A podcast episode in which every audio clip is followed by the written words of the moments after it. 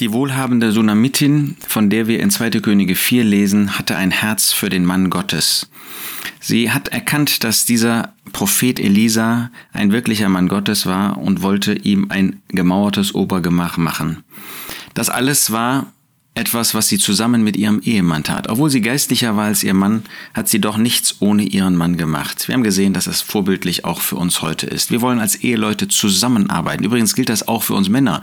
Wir haben zwar äh, die Funktion des Hauptes, keine Frage, aber das heißt bei weitem nicht, dass wir einfach tun und lassen können, was wir wollen und unsere Frauen können dann schauen, wie sie damit klarkommen mit den Folgen. Müssen dann vielleicht äh, viel Arbeit investieren, obwohl sie äh, für den Haushalt und für die Kinder die Energie brauchen. Also wir können als Männer nicht als souverän agieren. Das sind wir nämlich nicht. Gott ist der Souverän. Aber wir haben uns Christus unterzuordnen, seinem Wort unterzuordnen, Gott unterzuordnen und können nicht einfach tun und lassen, was wir wollen. Und unsere Frauen müssen dann schauen, wie sie damit klarkommen. Nein, wir wollen so oder so von beiden Seiten aus das gemeinsam machen. Wir lesen dann in 2. Könige 4, Vers 10, lasst uns doch ein kleines gemauertes Obergemach machen. Wir haben gesehen, ähm, dass das praktische Bedeutung hat und ihm, dem Propheten, Bett und Tisch und Stuhl und Leuchter hineinstellen. Und es geschehe, wenn er zu uns kommt, kann er dort einkehren. Es ist irgendwie schön, dass wir sehen, dass äh, diese Frau diesem Mann etwas bereiten möchte, etwas Ruhe verschaffen möchte, dass sie ihm aber jetzt nicht irgendwie ein Luxushotel baut. Sie möchte ihn nicht irgendwie ähm, dadurch beschämen. Sie möchte auch nicht dadurch, dass sie wohlhabend ist und er vielleicht nicht, obwohl der, ähm, der Bericht, wo wir seine Berufung sehen, schon davon zeugt, dass das nicht nur ein fleißiger Mann, sondern auch ein erfolgreicher Mann war, der also aus durchaus guten Verhältnissen kam.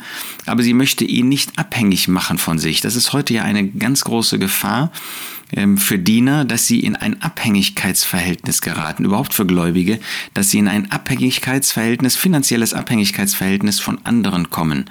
Und da ist es wichtig, dass beide Seiten wachsam sind. Solche, die jetzt mal speziell Diener oder andere Menschen in Abhängigkeit bringen können, indem sie ihnen viel Gutes tun. Wir sollen ja auch Gutes tun, aber wie sagt der Herr in Matthäus 6, wo es um das Geben geht, da soll die Rechte nicht wissen, was die Linke tut.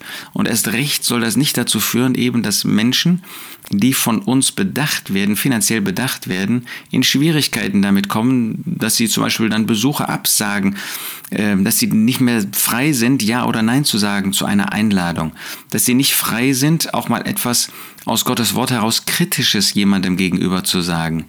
Das ist wirklich eine, eine Herausforderung, mit der wir alle irgendwie leben müssen, ähm, dass ganz leicht solche, und wenn es nur punktuelles Abhängigkeitsverhältnisse entstehen, das gibt aber, gilt nicht nur im Blick auf, ähm, auf Diener des Herrn, sondern das ist ganz allgemein ein Problem, dass man Menschen in Abhängigkeit von sich ähm, ähm, bringen kann, wenn man wohlhabender ist ähm, oder wenn man begabter ist, wenn man Menschen dadurch eine Anstellung verschafft, wenn man Menschen äh, finanziell etwas ähm, hilft oder wenn man sie emotional von sich abhängig macht. Deshalb ist ja ein seelsorgerlicher Dienst ganz, ganz gefährlich, eine gewisse Gratwanderung, ähm, dass ich Menschen nicht in Abhängigkeit von mir selbst bringe. Aber das ist eben für uns, die wir Diener des Herrn sind, auch eine Herausforderung, dass ähm, wir uns nicht in ein solches Abhängigkeitsverhältnis hineinbegeben, dann müssen wir auch mal bereit sein, Nein zu sagen. Vielleicht auch im Blick auf eine Gabe, die persönlich uns gegeben wird, zu sagen, äh, so möchte ich das nicht, jedenfalls künftig nicht.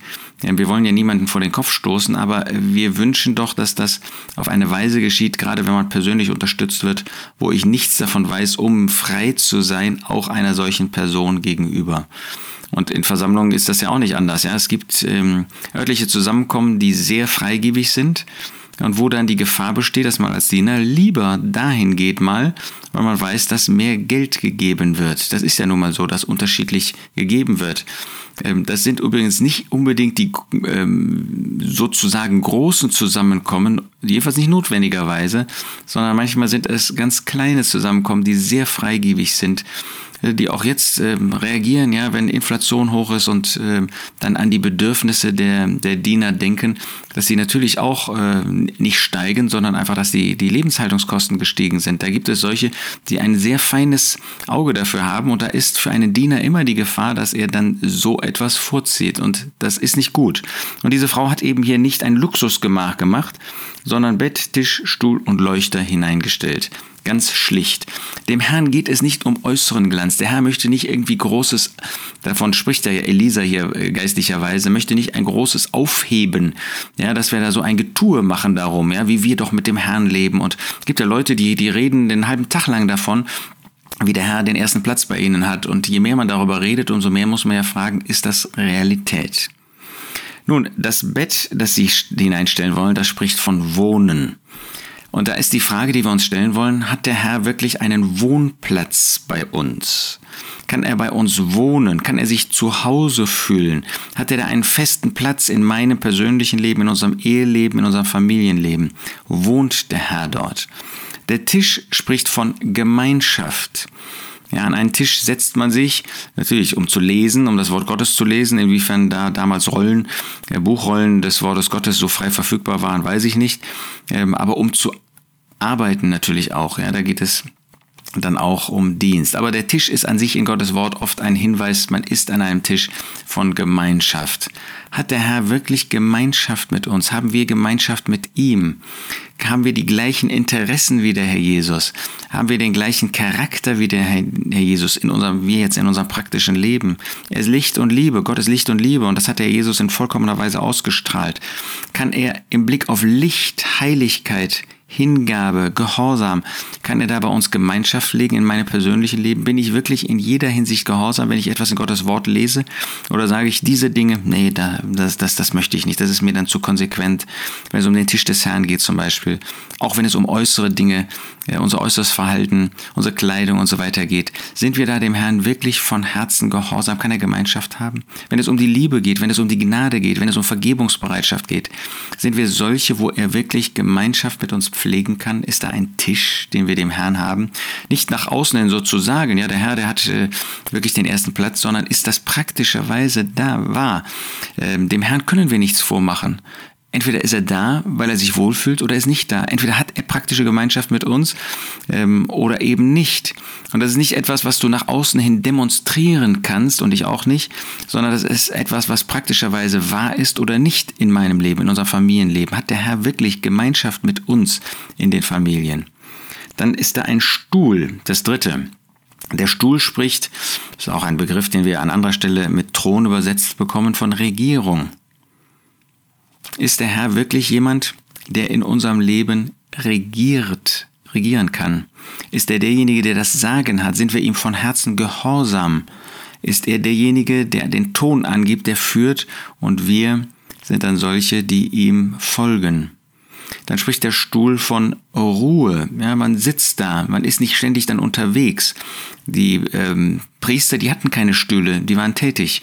Ja, so wie der Tisch von Gemeinschaft und von Dienst spricht, sind wir wirklich für den Herrn tätig, dienen wir dem Herrn, sind wir unterwegs für den Herrn, so was wir können, ähm, nutzen wir unsere Zeit außerhalb unseres Berufes, um dem Herrn zu dienen, so spricht der der Stuhl eben auch von Ruhe, zur Ruhe kommen, die Zeit des Gebetes zu nutzen, die Zeit über Gottes Wort nachzudenken. Ist das, geben wir dem Herrn diesen Platz in unserem Leben, dass wir wirklich über diese Dinge nachdenken, dass wir ihm Zeit geben, dass wir zur Ruhe kommen. Das brauchen übrigens auch Diener. Ja? Diener können nicht ständig unterwegs sein, können nicht ständig dienen, können nicht ständig etwas tun.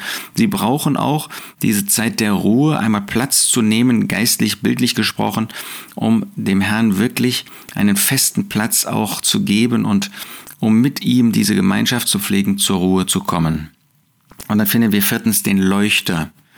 Der Leuchter spricht davon, dass wir selbst erleuchtet sind, erleuchtet sind durch sein Wort, dass wir solche sind, denen er seine Gedanken offenbaren kann und durch die er seine Gedanken offenbaren kann, die sich bewusst in das Licht Gottes stellen. Ist das in meinem Leben wirklich wahr?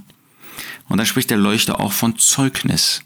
Ja, wir haben in Offenbarung 2 und 3 die örtlichen Versammlungen, die einen Leuchter, äh, als Leuchter bezeichnet werden. Sind wir solche, die leuchten? Dieser Raum war erleuchtet und damit war er nachts zu sehen, wenn dann der Prophet dort saß und gearbeitet hat. Ist unser Zeugnis inmitten dieser Welt zu sehen? Ist unser Zeugnis inmitten der Gläubigen zu sehen? Sind wir auch als Familien, ich habe schon an Stefan das erinnert, sind wir wirklich ein Zeugnis für den Herrn? Kann man in unserem Leben etwas sehen, wo wir leuchten für ihn oder ist da maximal so eine, eine kleine Funzel zu sehen, ja, wo ein bisschen Licht noch herauszuscheinen scheint? Lasst uns das wirklich ernst nehmen. Haben wir diesen Platz für den Herrn in unserem persönlichen Leben, in unserem Familienleben, in unserem Versammlungsleben? Ist da wirklich der Herr als Wohnender? Ist er da als der, der Gemeinschaft hat und der uns den Dienst überträgt, den wir für ihn tun? Ist er da als derjenige, der regiert und als derjenige, dem wir einen Platz geben, damit wir zur Ruhe kommen?